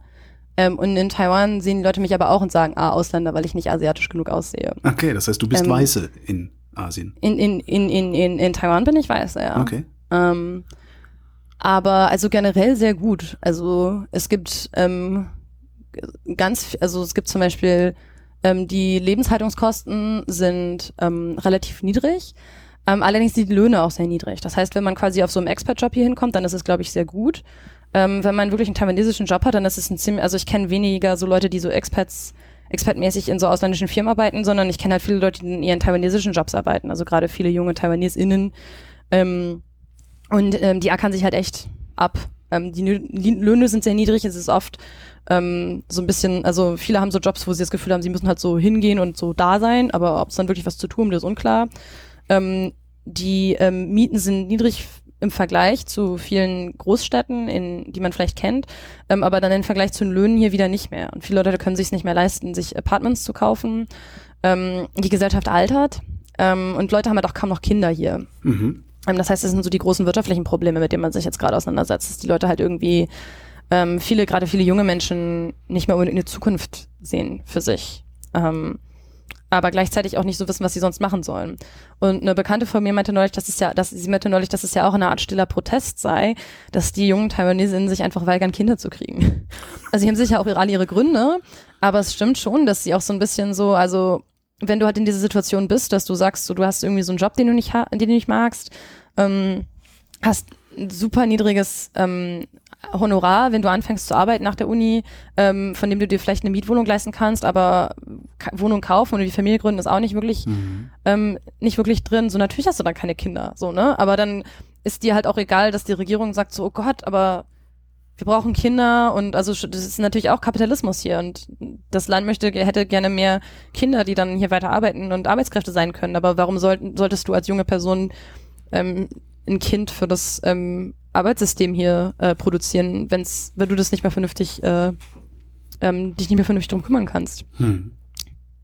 Von daher, genau, also ja, das ist vielleicht nicht direkt die Antwort, aber es ist eher so, ich glaube, das ist so ein bisschen, wenn man so sich so ein bisschen fragt, was ist quasi der so der Mut so ein bisschen gerade also gerade bei jungen Leuten hier, die ich so kenne, so das ist schon was, was ich auch viel mitkriege. Also ein bisschen, dass die Aussichten halt eher nicht so gut sind. Es ist einfach hier reinzukommen quasi und so ein ausländischen ausländisches Honorar zu beziehen, das ist sicher gut, wenn man da einen Job kriegt. Ähm, aber wenn man dann quasi so wirklich als also taiwanesische Person hier zu leben oder als Person, die quasi einen taiwanesischen Job arbeitet, was ja auch viele nicht Taiwanesinnen tun, ähm, ist dann eher so ein ziemlich ziemlich harter Grind. Wie lange wirst du da bleiben? Ähm, wahrscheinlich bis Ende Mai, weil dann mein Visum ausläuft. Das heißt, du erwischt mich ja so ein bisschen in den letzten Zügen, in denen ich auch schon drüber nachdenke, ähm, oh je, äh, ich wollte gerade oh fragen, also, oh je. kriege ich mein Visum verlängert, ohne das Land verlassen zu müssen? ja, genau, also es ist so ein bisschen, ähm, ja, mal schauen. Aber, Aber das denn? Kannst, du, kannst du das Visum verlängern lassen? Von, aus dem Inland? Ähm, ich habe noch nicht gefragt, also eigentlich nicht.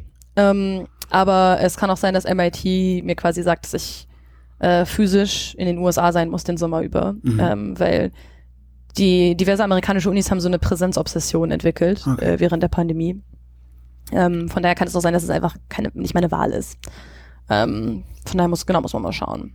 Aber ähm, mir graut jetzt auch schon ein bisschen so davor, weil es halt wieder so eine Umgewöhnung sein wird, ne? Also zurück, also quasi die, die, die an, umgedrehte ähm, Erfahrung von dem, was ich im Dezember hatte, ja. sondern dass ich quasi zurück muss in diesen Modus ähm, und wieder aufpassen und ähm, ganz vorsichtig und gezielt ja, zurück, irgendwie. Zurück nach außerhalb der Mauer, wo Judge Dredd nicht mehr für Ordnung sorgt, ne? so ungefähr, genau. Raus aus der Spezialzone ähm, Taiwan. Ja. Also, ja, genau. Wir werden, wir werden sehen, wie das alles irgendwie läuft, aber ähm, ja. Andererseits ist es natürlich auch so, wenn, ich meine, es ist krass, aber ich meine, in, in, den USA werden jetzt Leute in meinem Alter geimpft, ne? Also mhm. Massachusetts, wo ich ähm, halt offiziell da studiere, der Staat, die haben jetzt die Impfstoffe für die gesamte Bevölkerung freigegeben. Das heißt, jede Person, die möchte, kann sich jetzt ähm, kann sich jetzt registrieren. Ähm, und das ist halt dann, ist halt so ein bisschen wie Konzerttickets für BTS klicken oder so. ähm, muss halt morgens um 7 Uhr Punkt auf der richtigen Webseite sein und die richtigen Dinger schnell anklicken und dann klickst du halt so ein Ding. Ähm, aber es geht schon. Also von daher ist es jetzt auch nicht so, dass ich irgendwie, wenn ich wirklich, wenn das MIT mir sagt, so du musst jetzt zurück nach Boston, dann ist es auch nochmal so eine ganz andere Situation, als wenn sie mir jetzt sagen müssten, also wenn ich jetzt irgendwie in, keine Ahnung, sagen wir mal Indien studieren würde oder wo ja. sie halt keinen Zugriff auf Impfstoffe gerade haben. Ähm, oder nach Deutschland, wo man sich halt irgendwie, keine Ahnung, ähm, wo man könnte, aber nicht will. Ja. Die Taiwanesinnen, sind die frei oder unfrei? So als Gesellschaft? Ähm, Kapitalistisch sind sie, aber das heißt ja noch nichts. Das sind die Chinesen auch ich glaub, würde sagen, gerade ist Taiwan eines der freiesten Länder der Welt. Weil, und deswegen finde ich auch, finde ich es absurd, wenn Leute sagen, dass die Quarantäne es irgendwie nicht wert ist oder so. Ja. Du bist, du kannst ein Leben leben, ich habe in Taiwan gelebt, ähm, 2017, 2018, das Leben hier ist fast wie damals. Du hast bis auf die Masken in der U-Bahn keinen Unterschied. Du bist unglaublich frei. Du bist viel freier als in jedem Land, in dem du irgendwie Angst haben musst vor diesem Virus. Ähm, du lebst hier in einer Demokratie, du kannst demonstrieren gehen, niemand nimmt dich fest für mhm. deine politische Meinung, die du hast. Ähm, also es ist, ja, ich würde sagen, das ist gerade, also nicht nur aus äh, nicht nur so aus politikwissenschaftlicher Sicht, sondern auch aus dieser ganzen Pandemie-Perspektive eines der freiesten Länder der Welt ist. Aber der Staat überwacht dich. Nee, also mehr als, weiß ich, ob er es mehr tut als woanders. Ähm, es gibt, ähm, genau, es gibt diese, diese, diese, diese, diese Idee irgendwie, dass ähm, die taiwanesische Regierung, ähm, also sie überwacht dich halt für deine 14 Tage Quarantäne, das mhm. stimmt, unstrittig. Ähm, und es gibt diese Idee, dass in, ähm, dass in Taiwan die Kontaktnachverfolgung irgendwie nur so gut funktionieren würde, weil das alles automatisiert ist. Ähm, das hat, das, das, dieses Narrativ, dieser Mythos hat sich in Deutschland so letzten letztes Frühjahr so ein bisschen festgesetzt, als es mit der Corona-Warn-App so losging, ja. weil das dann immer hieß, in Asien würden die alle Apps benutzen. Und Stimmt. ich, ich habe mich dann so als neugierige Person, die sich ein bisschen mit Asien auskennt und Leute hier kennt, so gefragt, so okay, komisch, keine Person, die ich kenne in Asien, hat irgendeine App. Und dann habe ich halt mich hingesetzt und recherchiert. Auch Shameless Plug, das lief damals auch in der Republik ähm, also beim Republik Magazin ähm, und habe dann gesagt, okay, ich habe mich auf die Suche nach diesen Apps gemacht und habe versucht rauszufinden, okay, was wird denn hier gemacht? Also ist die Kontaktnachverfolgung hier wirklich digitalisiert und automatisiert? Ja.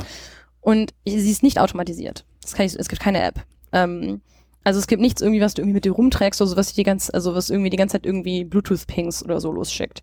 Ähm, es gibt, und das wird dann, darauf wird dann manchmal verwiesen, ähm, dass es die wohl die Möglichkeit gibt, dass, also weil es quasi diese, diese Regel gibt, dass alle Behörden mit der Pandemiebekämpfung zusammenarbeiten müssen, dass lokale Behörden gegebenenfalls auf die Polizei zugehen können und sagen können, ihr habt doch zum Beispiel ähm, Kennzeichenüberwachung über Videokameras. Ja. Oder ihr habt die Möglichkeit, Bewegungsdaten bei, ähm, äh, bei Telefonfirmen abzufragen. Und ähm, geht doch mal rein in diese Daten von dieser Person und sagt uns mal, wo die Person war. So. Ähm, das, ähm, genau, also das kommt wohl vereinzelt vor. Das ist tatsächlich auch ein Punkt, wo ich ähm, es ein bisschen schwierig finde, weil das etwas ist, was dezentral zu passieren scheint. Wenn es passiert ist, es scheint eher auf lokaler Ebene zu passieren. Mhm. Ähm, und wo ein bisschen schwierig ist festzustellen, wie oft es wirklich passiert, wie oft diese Möglichkeit genutzt wird. Ähm, als ich mit jemandem von der solchen Bekämpfungsbehörde gesprochen habe, vor einem Jahr, also das war vor dem Taoyuan-Ausbruch, aber nachdem der Großteil der Ausbrüche in Taiwan quasi unter Kontrolle war, ähm, habe ich ihn gefragt, okay, wie läuft das denn? Und er hat halt gesagt, also das ist halt alles nicht, also es ist halt falsch im Endeffekt, das zu sagen, dass er automatisiert, weil selbst wenn das gemacht wird, ist es quasi nur Unterstützung für eine Person, die ganz schnöde und traditionell hingeht zu dieser Person, die krank ist und sie fragt, wo warst du? Mit welchen Leuten hast du dich getroffen?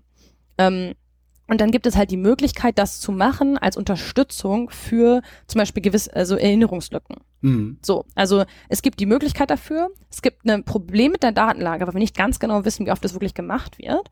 Ähm, aber, und das ist für mich die große Frage, wenn Leute sagen, ähm, und da, da kommt wieder der Politikwissenschaftler durch, weil wenn wir behaupten, dass es Kausalität gibt, dann müssen wir bitte auch schauen, ob es Daten gibt, die belegen, dass es Kausalität gibt. Ja. Ja, also dass das ein, das A wirklich zu B führt.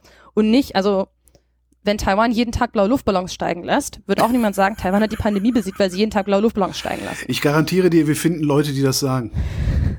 ja, okay, gut, schlechtes Beispiel.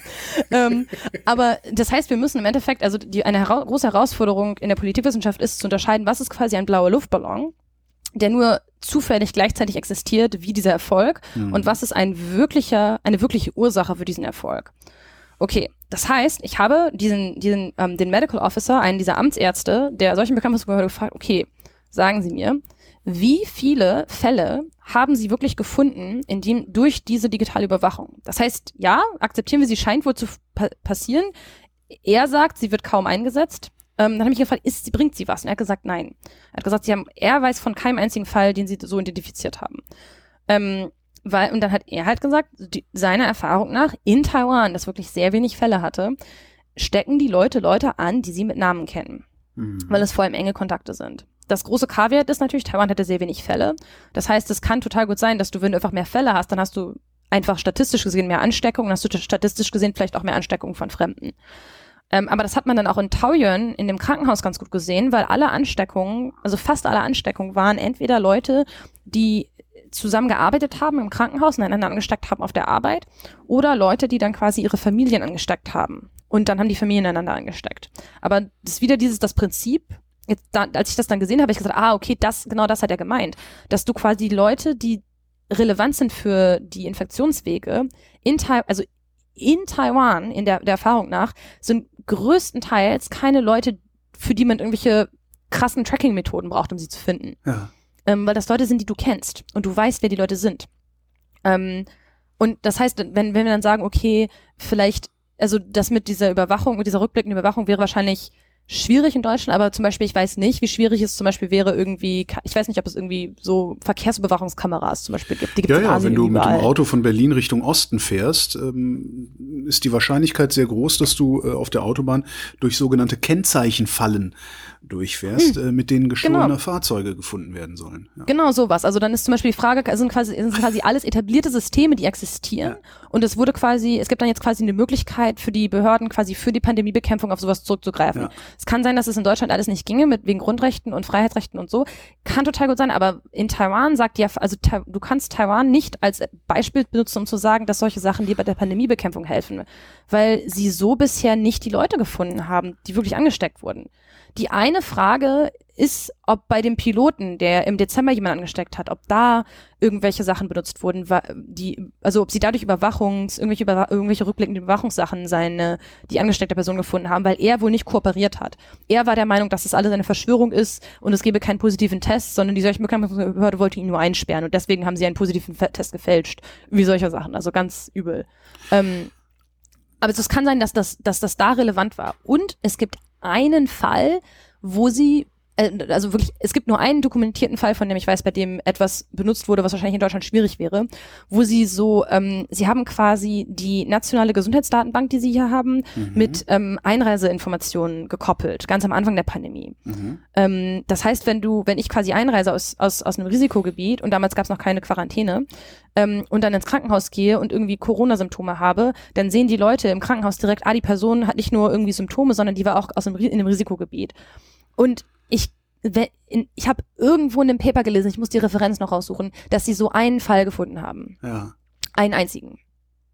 Ähm, aber das heißt, also das lange Rede, kurzer Sinn, wenn diese, wenn diese Überwachungssachen, die es gibt, wirklich was gebracht haben, dann würden wir, also aus sozialwissenschaftlicher Perspektive würde ich sagen, dann müssten sie dazu geführt haben, dass Fälle gefunden wurden, die anderweitig nicht gefunden worden wären. Oder die irgendwie zu spät gefunden worden wären. Und das, das heißt, diese, diese Datenschutzdiskussion, die wir hier führen, ist vollkommen verfehlt. Ich finde sie vollkommen verfehlt, ja. Aber mhm. das geht auch wieder zurück zu dieser ganzen Sache mit der Quarantäne, ne? Also wo halt etwas eingesetzt wird, was wahrscheinlich datenschutzmäßig in Deutschland nicht möglich wäre. Mhm. Aber wo dann die große Frage, die große Frage ist ja nicht, in Taiwan haben sie sich nicht hingesetzt und gesagt, so, boah, wir schaffen einfach den Datenschutz ab und dann gucken wir mal, wie das mit der Pandemiebekämpfung läuft. Da zäumt man das Pferd quasi von der falschen Seite auf, so ja. von hinten rum du, sondern sie haben sich gesagt, was sind, sie haben sich gefragt, was sind die Probleme, die wir lösen müssen, um die, um, um Pandemien oder Epidemien zu bekämpfen. Und dann haben quasi die Leute gesagt, so, das sind die Tools, die wir benutzen könnten. Das heißt aber nicht, dass Taiwans Lösung die einzige Lösung ist. Aber in Deutschland kannst du, du, die Frage ist ja, was sind, du, wir müssen, wir sind ja nicht mal an dem Punkt, dass wir sagen, was sind eigentlich die Probleme, die wir lösen müssen. Ja. Sondern es wird nur gesagt, ah, Datenschutz. Ja. Okay, aber warum? Ich möchte ja. dann konkrete Gründe hören. Nein, das hörst du von den, von den Leuten in den Talkshows nie. Nein. Nee, genau. Also deswegen auch, also meine Meinung ist Talkshows abschaffen. ähm, so, also, also außer irgendwie Karakaya Talks oder sowas, aber also.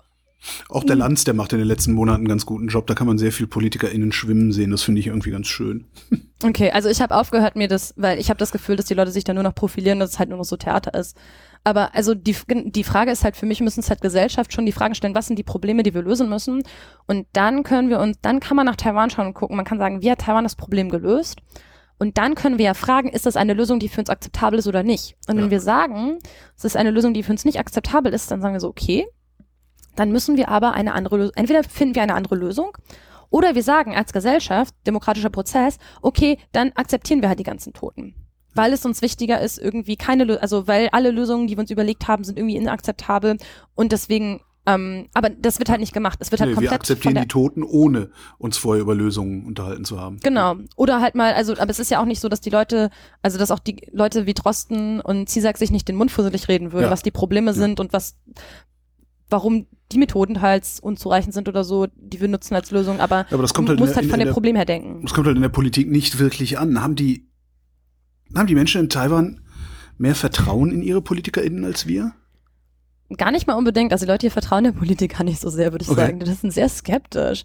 Aber es ist auch, ich meine, Taiwan war bis in die 90er Jahre eine, also ein autoritäres Regime. Ja. Die so Vorwürfe von autokratischem Machtmissbrauch wurden hier nach SARS sofort laut. Also natürlich ist das da, da, da war Teil 2003, als es den SARS-Ausbruch gab, da war die erste Präsidentschaftswahl hier irgendwie was sieben Jahre her. Ah. Die erste richtig, also das, die, die Demokratie war keine zehn Jahre alt. Und dann hast du so eine Krise und die Regierung schließt Leute im Krankenhaus ein. Natürlich, die Leute, die Leute, die auf die Straße gegangen sind und sich gegen das Regime aufgewehrt haben, die sagen, wir wollen Demokratie, natürlich sagen die, das kann doch nicht sein. Die Leute haben dafür hart gekämpft. Mhm. Ähm, und dann, natürlich werfen die Leute die Regierung dann vor, dass sie das nicht irgendwie, dass, dass sie da, ähm, ja. dass sie ihre, ihre Grenzen überschritten hat. Ja, wir haben es geschenkt gekriegt und wir werfen der Regierung halt vor, dass sie uns nicht äh, shoppen lässt. Ja. ja, genau. Also das ist, ja, es ist auch wieder dieses so, boah, die, die Leute, die irgendwie, ja, fangen wir gar nicht an von, also ich meine, ich arbeite jetzt zu China und wenn dann Leute irgendwie davon reden, dass Deutschland autokratisch werden würde, das ist alles. ja, gut, das ist ja, das, das, das, das da, da, da diskutiere ich noch nicht mal. Also da, da, da, da diskutiere ich noch nicht mal drüber, weil ich äh, den Schwachsinn nicht dadurch adeln will, dass ich ihn für diskursfähig halte. Ja. Das, ja, aber es ist schon so, glaube ich, dass, also vielleicht, vielleicht ist es ja tatsächlich so, dass die Leute dann eher so ein Gefühl dafür haben, was noch also was mhm. die Freiheit wert ist. Es ist schon, es gibt auch Kritik, dass die Leute sagen, naja, durch SARS sind die Leute jetzt vielleicht zu bereit der Regierung wieder. Das ist auch ein Vorwurf. Manche Leute sagen auch, die Leute sind auch zu sehr in ihrem autokratischen Mindset. Ganz viele Leute hier meinen so, ja, die taiwanesische Demokratie ist zu jung, die Leute sind zu sehr bereit der Regierung diese Macht zu geben. Und dann, ja, sie sagen dann in Europa, dass die Leute den ganzen Kram nicht mitmachen und dann halt sterben, ist halt ein Zeichen ihrer Indiv also ihrer Freiheit und dass die Demokratie halt irgendwie älter ist. Also es ist also so, so wieder so Taxifahrer-Level von Unterhaltung. Ja, ne? das Problem ist halt, dass, dass ich erkranke, ist ja nicht Zeichen meiner Freiheit, sondern es ist das Zeichen, äh, dass sich jemand anders die Freiheit genommen hat, mich zu infizieren. Das ist, genau. glaube ich, der eine Unterschied. Und ich finde auch solche ja, solche Debatten, äh, vielleicht sind die noch, vielleicht ist das autokratische Mindset noch viel zu tief, sie geben dem Staat viel zu schnell, viel zu viel ab wartet doch erstmal, bis diese Pandemie wirklich zu Ende ist und dann diskutiert genau diesen Punkt. Ich finde das an, zu diesem Zeitpunkt halt auch völlig verfehlt, so eine Diskussion zu führen. Das Problem heißt Pandemiebekämpfung und nicht ja. Aufrechterhalten der Demokratie äh, um den Preis von 80.000 Toten. Ja.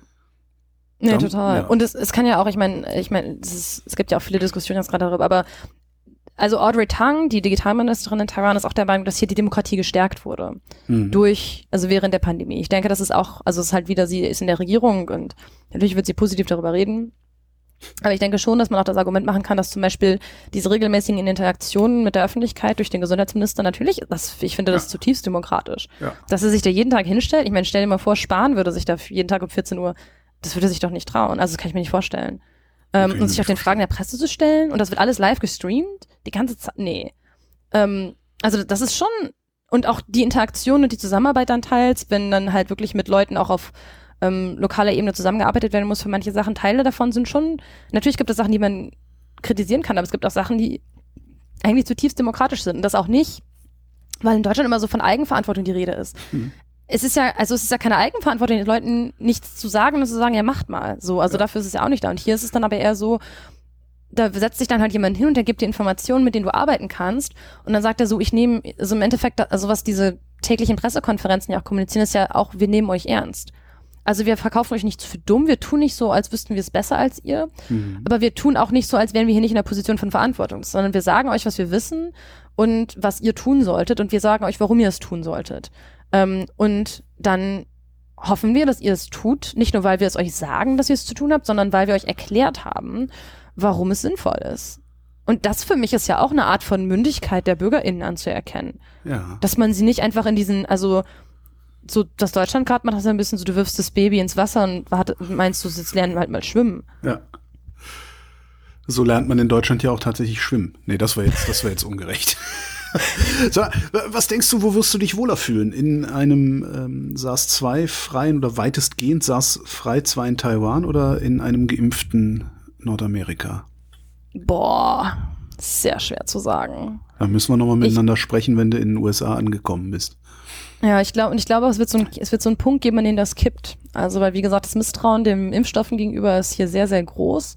Und die große Frage für Taiwan ist, wie sie wieder rauskommen, weil die Grenzen sind halt schon dicht. Hm. Ähm, und die, Quarant das, die, die Quarantäne ist sehr streng und es gibt zum Beispiel bisher noch keine Ausnahmeregelung für Geimpfte, weil die die taiwanesische Seuchenbekämpfungsbehörde ist sehr, sehr vorsichtig, weil das Risiko von einem Ausbruch hier ist halt unheimlich groß. Ja. Wenn es einen Ausbruch gibt, dann sind alle Leute, dann das hier ist, das ist kaputt für alle. Das heißt, sie werden auch nicht riskieren, wenn jemand sagt, so 90 Prozent aller Geimpften steckt niemand anders an, dann sagt die solche Bekämpfungsbehörde hier, hier, aber es sind noch 10 Prozent. Ja, jeder Zehnte macht es aber, genau. Mhm. Genau, jeder Zehnte macht es aber. Und dann sagen sie, dann, dann müssen die Leute halt weiter in Quarantäne. Und die große Frage, und ich kann mir, ich kann, gerade weil die Impfungen halt gerade sehr schleppend vorangehen, wenn das so weitergeht, dann kann es natürlich sein, dass es so einen Punkt gibt, wo das kippt. Dass Taiwan das letzte Land ist, in dem noch irgendwelche solchen Bekämpfungs. Äh naja, es ist schon ein sehr wohlhabendes Land, ne? Also vielleicht das letzte, also eins der letzten industrialisierten Länder. So, aber die halt Impfstoff haben könnten, aber wo halt die Bevölkerung den Impfstoff nicht will. Ähm, es kann sein, dass sich das ändert. Die arbeiten auch gerade an einem eigenen Impfstoff. Das heißt, es kann sein, dass sich das ändert, wenn es einen taiwanesischen Impfstoff gibt. Ja. Vielleicht ändert sich das, wenn sie irgendwie den BioNTech-Impfstoff kriegen oder so. Aber es kann, es kann durchaus sein, dass es quasi so ein, so ein, so ein Punkt, Punkt gibt, wo es kippt, wo dann Taiwan so eine Festung ist, die noch mhm. zu ist, obwohl sie nicht mehr müsste, ähm, aber noch zu ist, weil sie das mit der Impfung nicht hinbekommt. Aber generell muss ich auch sagen, Asien, man muss echt mal auf, im Auge behalten, was jetzt in Asien kommt. Weil in Europa und Nordamerika sind sie alle so, boah, wir sind geimpft, jetzt alles wieder aufmachen, so ja. Orgien, Partys, was, whatever. Ähm, in Hongkong wurden gerade wieder die Maßnahmen wegen, für die Quarantäne verschärft. Also viele ostasiatische Länder sehen das deutlich strenger und sind da auch deutlich, deutlich vorsichtiger und die werden sich deutlich mehr Zeit lassen, bevor sie Sachen wieder aufmachen. Also bevor sie ihre Grenzen wieder aufmachen, weil das mhm. Risiko einfach viel, viel größer ist. Und deswegen kann es total gut sein, dass quasi in irgendwie sechs Monaten oder so in Europa wieder Grenzen auf sind, alles fröhlich hin und her. Aber dass du zum Beispiel immer noch in Quarantäne müsstest, wenn du nach Taiwan fliegst oder auch nach China. Katharin Tai, vielen Dank. Vielen Dank.